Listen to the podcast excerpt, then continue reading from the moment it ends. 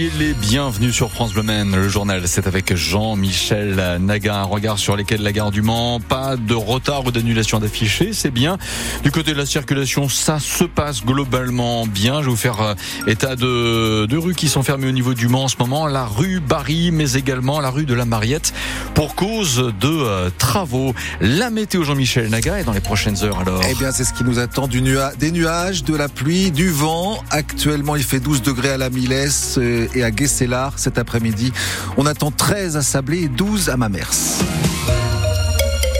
Une question ce midi, que s'est-il passé à Chaigne, près de la Chartre, sur le Loir, dans le Sud-Sarthe oui, La justice soupçonne un double homicide, deux victimes présumées, deux octogénaires décédés à 15 jours d'intervalle seulement. Fin décembre et mi-janvier, ils avaient 84 ans.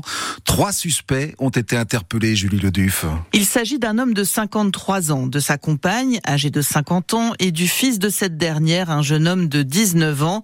Pour le moment, le parquet ne donne pas de détails sur le rôle de chacun, mais ils sont bien tous les les trois mis en examen. C'est chez eux qu'habitait le couple de personnes âgées. Le vieil homme était le père du quinquagénaire. Selon les témoignages recueillis par les enquêteurs, les victimes n'étaient pas libres de leurs mouvements et parfois elles étaient même enfermées dans la maison. Les premiers éléments de l'enquête laissent penser que les suspects leur avaient pris leur argent, un butin de plusieurs dizaines de milliers d'euros qui semble être au cœur de l'affaire. En plus de ces aspects financiers, l'autopsie réalisée sur le corps de la vieille dame aussi été déterminante. Autopsie qui aurait pu ne jamais avoir lieu car l'alerte n'a été donnée que juste avant qu'elle soit incinérée. Et les investigations vont se poursuivre. Le parquet n'a pas encore communiqué sur les causes précises de la mort des deux personnes âgées. On a appris par ailleurs que la femme mise en examen avait déjà été condamnée l'année dernière pour escroquerie. La justice ordonne un supplément d'informations dans l'affaire Jubilard. L'enquête judiciaire va donc reprendre trois ans après la disparition de cette jeune femme, Delphine Jubilard, dans le Tarn. Le parquet général a eu connaissance d'une conversation téléphonique entre un détenu et sa mère, détenu qui était dans la même cellule que Cédric Jubilard et qui évoque les noms de trois personnes citées dans le dossier. Le procès de Cédric Jubilard va donc être repoussé. Lui est toujours incarcéré et il clame toujours son innocence. 33 millions de personnes, un Français sur deux concernés par ce piratage de données personnelles sur Internet. Les hackers ont récupéré les états civils de ces assurés qui ont une mutuelle santé leur date de naissance, les numéros de sécurité sociale, mais pas les informations bancaires, ni les données médicales, ni les numéros de téléphone. Votre mutuelle doit vous prévenir si vous faites partie des victimes. Et puis la publicité pour l'ibuprofène 400 mg sera bientôt interdite à partir du 2 avril. L'Agence nationale de sécurité du médicament note une augmentation des effets indésirables graves en lien avec cet anti-inflammatoire. L'interdiction concerne les publicités dans les journaux, à la télévision, mais aussi sur Internet.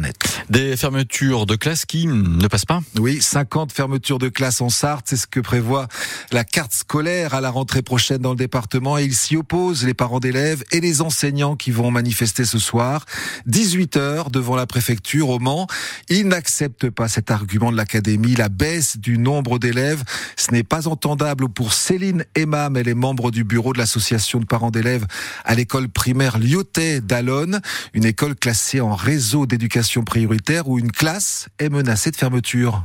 Notre spécificité à Alonne, c'est quand même une ville plutôt populaire, c'est-à-dire une grande diversité euh, euh, d'élèves accueillis, euh, que on bénéficie par euh, le contexte REP de classes dédoublées, donc de petits effectifs. On a pu voir sur le long terme que ces petits effectifs pouvaient permettre à tous les enfants de trouver quand même une certaine équité dans les apprentissages.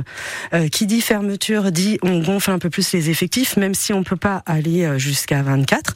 Plus d'élèves dans une classe. Il y a des élèves allophones euh, qui ne bénéficient pas euh, de l'accompagnement qui leur est dû, c'est-à-dire des heures spécifiques. Ce allophones qui ne parlent pas encore euh, qui parlent pas encore français et que du coup, euh, ce sont les enseignants et enseignantes des classes qui pallient à ce manquement et du coup, ça leur prend plus de temps. Ce qui est tout à fait normal. Il faut bien accompagner ces élèves-là et que du coup, ce sont les autres enfants qui, qui en font les frais finalement. Céline Emam de l'école primaire Lyotet d'Alonne qui était l'invité de la rédaction ce matin et qui manifestera donc ce soir 18h devant la préfecture avec d'autres parents d'élèves et des enseignants. Quatre salariés au chômage technique après l'incendie de leur entrepôt hier soir à Maillet dans le sud Sarthe. Le feu a détruit un bâtiment de 1000 mètres carrés appartenant à la société magnétique Planète qui abritait un stock de tissus selon nos confrères de Ouest France. Un incendie, véritable traumatisme pour les personnes qui en sont victimes. C'est le cas de ce couple qui a perdu sa maison.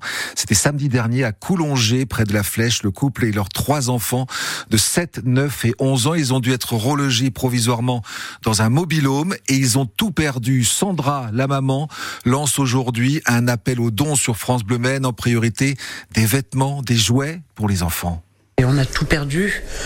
Donc tous nos biens, tous les jouets de mes enfants, les vêtements de mes enfants, leurs souvenirs, nos souvenirs. Euh, J'ai vraiment besoin voilà, d'une aide pour surtout en priorité mes enfants.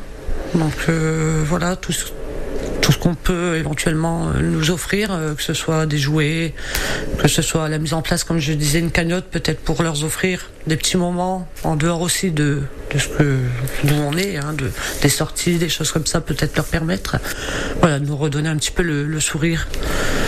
Oui, très très fatigué, très très fatigué. Et j'essaie de me dire que voilà, euh, demain sera un meilleur jour.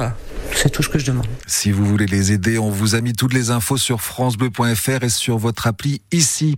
Et puis cette sale soirée pour les supporters du Stade Lavallois hier soir, un Bruno, leur équipe battue par les joueurs de National 2 en Coupe de France, le Puy-en-Velay. Ils n'iront pas en quart de finale. Le PSG en revanche s'est qualifié.